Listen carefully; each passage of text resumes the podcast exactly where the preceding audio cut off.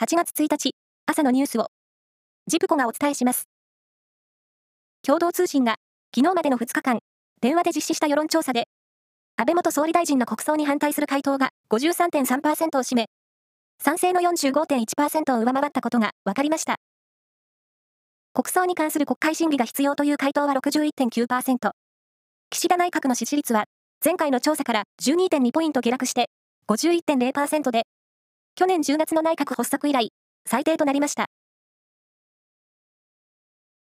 核軍縮や拡散防止の現状を点検し、今後に道筋をつける NPT、核拡散防止条約の再検討会議が1日、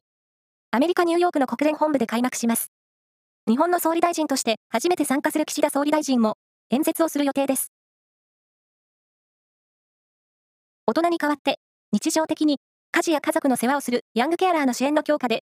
ケアラーの情報を各自治体の一部門に集約する新たな枠組み作りに、厚生労働省が取り組むことが分かりました。女子ゴルフのアメリカツアーとヨーロッパツアーを兼ねるスコットランドオープンは31日、最終ラウンドが行われ、首位と4打差の9位からスタートした古江彩佳選手が逆転優勝しました。プロ野球は昨日、5試合が行われ、中日は広島に6対5で勝ち、同一カード3連勝です。その他の試合では、ヤクルト、オリックス、楽天、ソフトバンクがそれぞれ勝っています。岐阜県と長野県にまたがる御嶽山で、2014年9月に発生した噴火による被災者の家族会のメンバーらが、昨日、慰霊登山をし、犠牲者を忍びました。